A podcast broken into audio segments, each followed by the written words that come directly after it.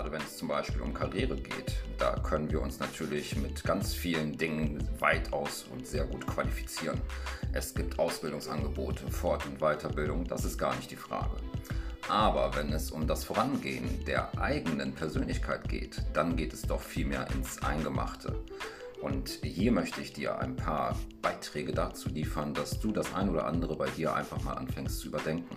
Dabei geht es mir überhaupt nicht um diese Begriffe wie Optimierung und so weiter. Nein, es geht nicht um Leistung. Es geht tatsächlich um eine Verbesserung, die dich in deinem Leben voranbringen soll. Sowohl beruflich, aber natürlich auch privat.